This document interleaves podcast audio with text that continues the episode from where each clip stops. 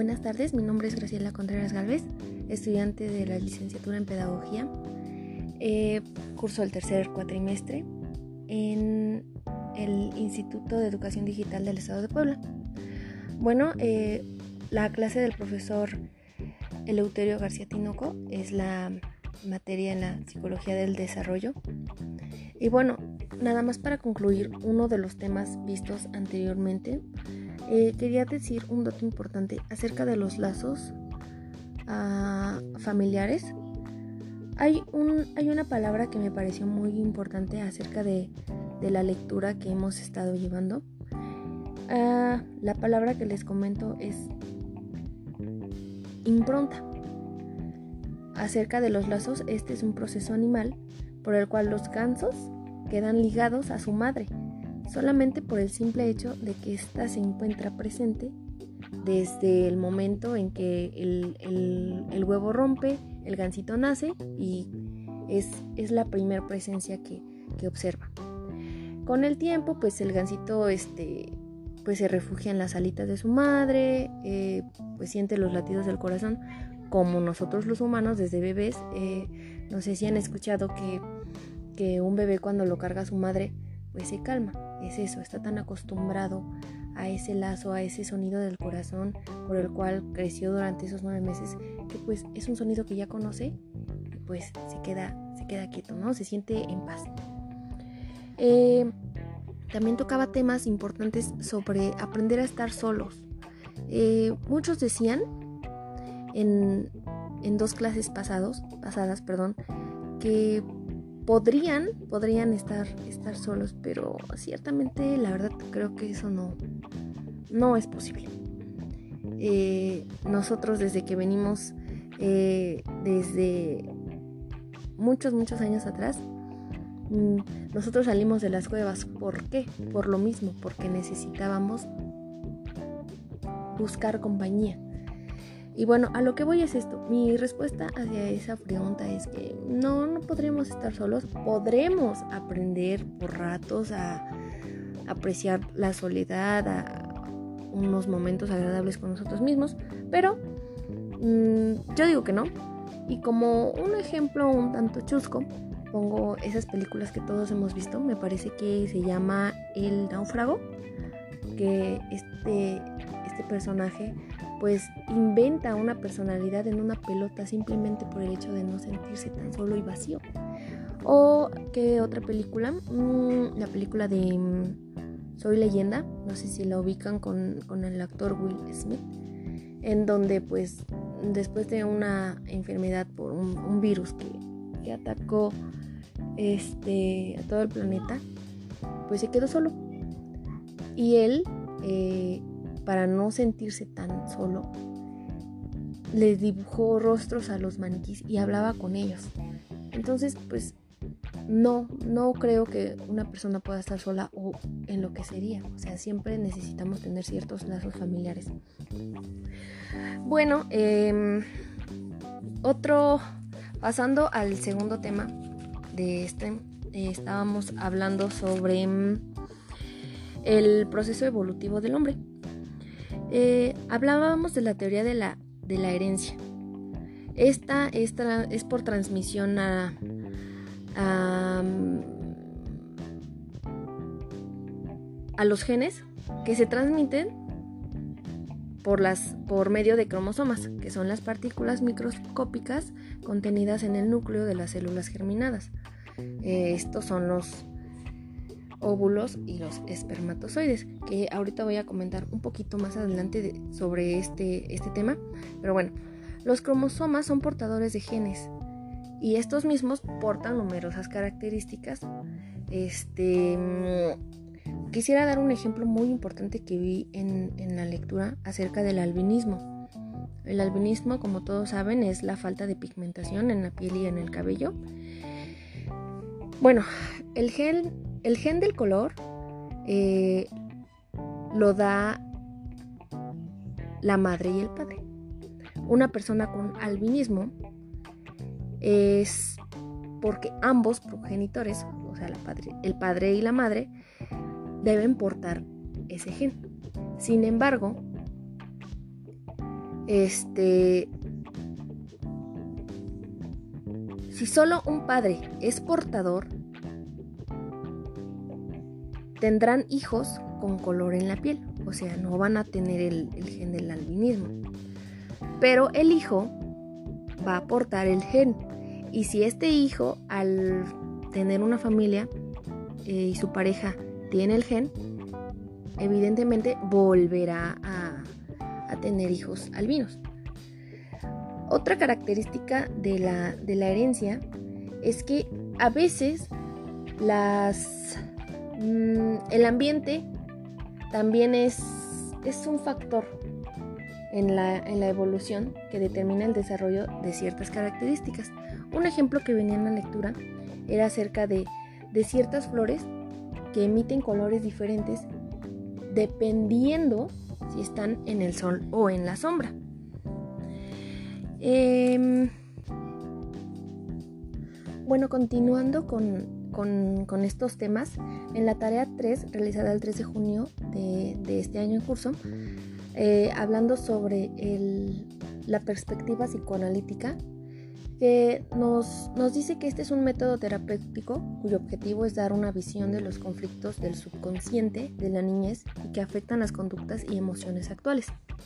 Habla sobre un personaje llamado Sigmund Freud. Él tiene su teoría psicosexual. Mm, esta persona fue el mayor de ocho hijos. Se enfocó en la práctica privada de la medicina. Su mayor interés fue la neurología que este es el, estudio del cerebro y el tratamiento de los desórdenes del sistema nervioso. Eh, él decía que la fuente de los disturbios emocionales reposa en experiencias traumáticas de la primera infancia y postuló la teoría de que la personalidad humana se forma en tres, en tres componentes, el subconsciente, el yo y el superyo. El subconsciente es la fuente de motivaciones y deseos.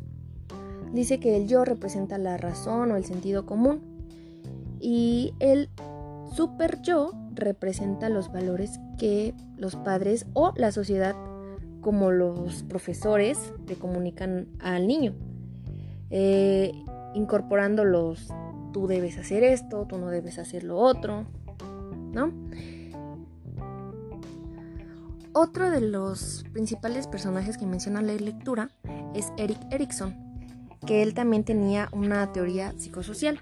Nacido en 1902 en Alemania, en 1933 fue a Estados Unidos en donde obtuvo la experiencia profesional más amplia aún que la de Freud, eh, que este mismo lo guió a modificar y a extender. Eh, concluyó con que la búsqueda de identidad es uno de los grandes objetivos de la vida. Un punto fuerte sobre la teoría de Erickson es que cubre toda la vida, mientras que la teoría de Freud termina en la adolescencia. Hablando sobre los condicionamientos, hay dos clases, el clásico y el operante. El operante,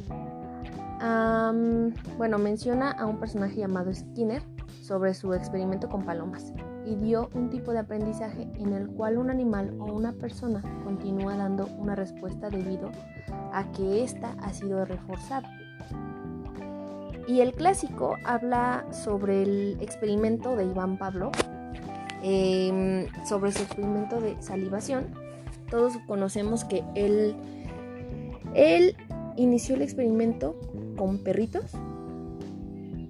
su principal enfoque de ese, de ese experimento fue la salivación, pero haciendo el experimento se dieron cuenta que esta, esta salivación perdón, respondía a tal conforme al estímulo que se le daba con la campana.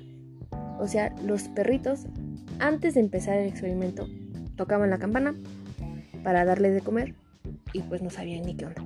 Con el tiempo y pues cada vez que escuchaban la campana, pues sabían que iban a ser alimentados. Entonces la campana simplemente era el estímulo para que ellos empezaran a salivar. Y bueno, ya después eh, menciona sobre, sobre ciertas teorías del aprendizaje, eh, como Piaget y sus cuatro estadios, como me parece que también menciona a David Paul con su teoría del aprendizaje significativo.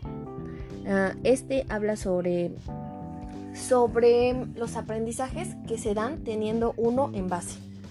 Eh, por ejemplo, yo sé contar del 1 al 10 y ahorita voy a aprender a sumar 1 más 1. ¿Cómo puedo sumar 1 más 1? Porque ya sé qué es el número 1.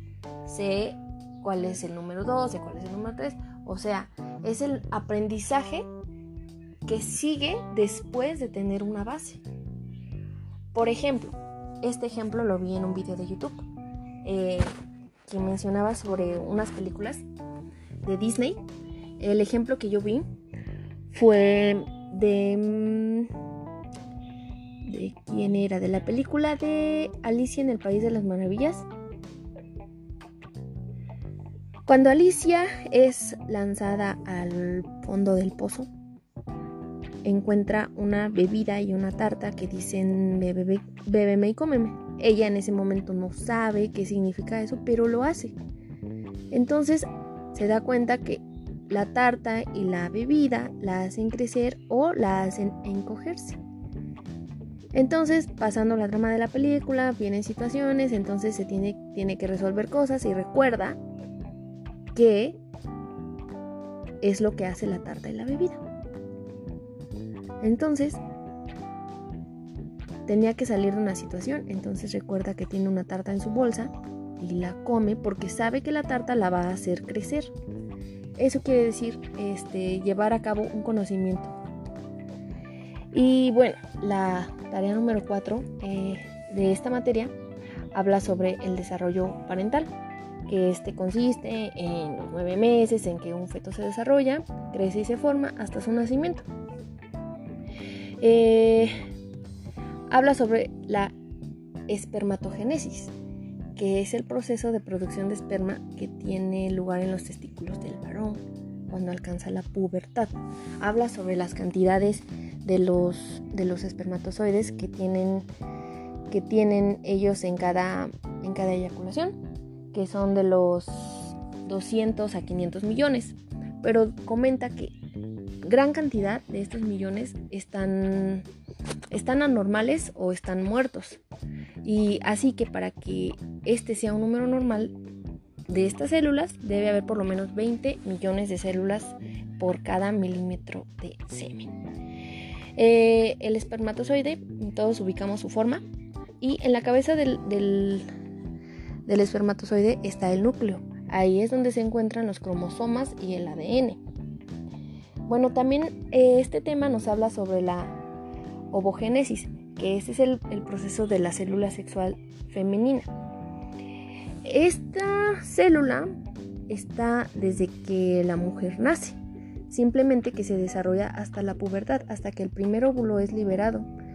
Y este proceso continúa dependiendo de, la diferencia de los días entre el periodo de cada mujer.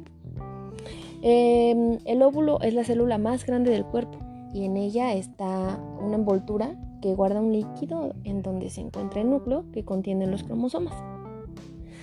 Y bueno, esto ha sido todo por el podcast de hoy. Espero haber sido clara y haber rescatado por lo menos algún punto importante. Sé que hay muchísimos datos, tal vez más importantes de los que yo pude decir, pero espero les haya gustado y pues bueno, espero volver a hacer otro podcast pronto. Muchísimas gracias.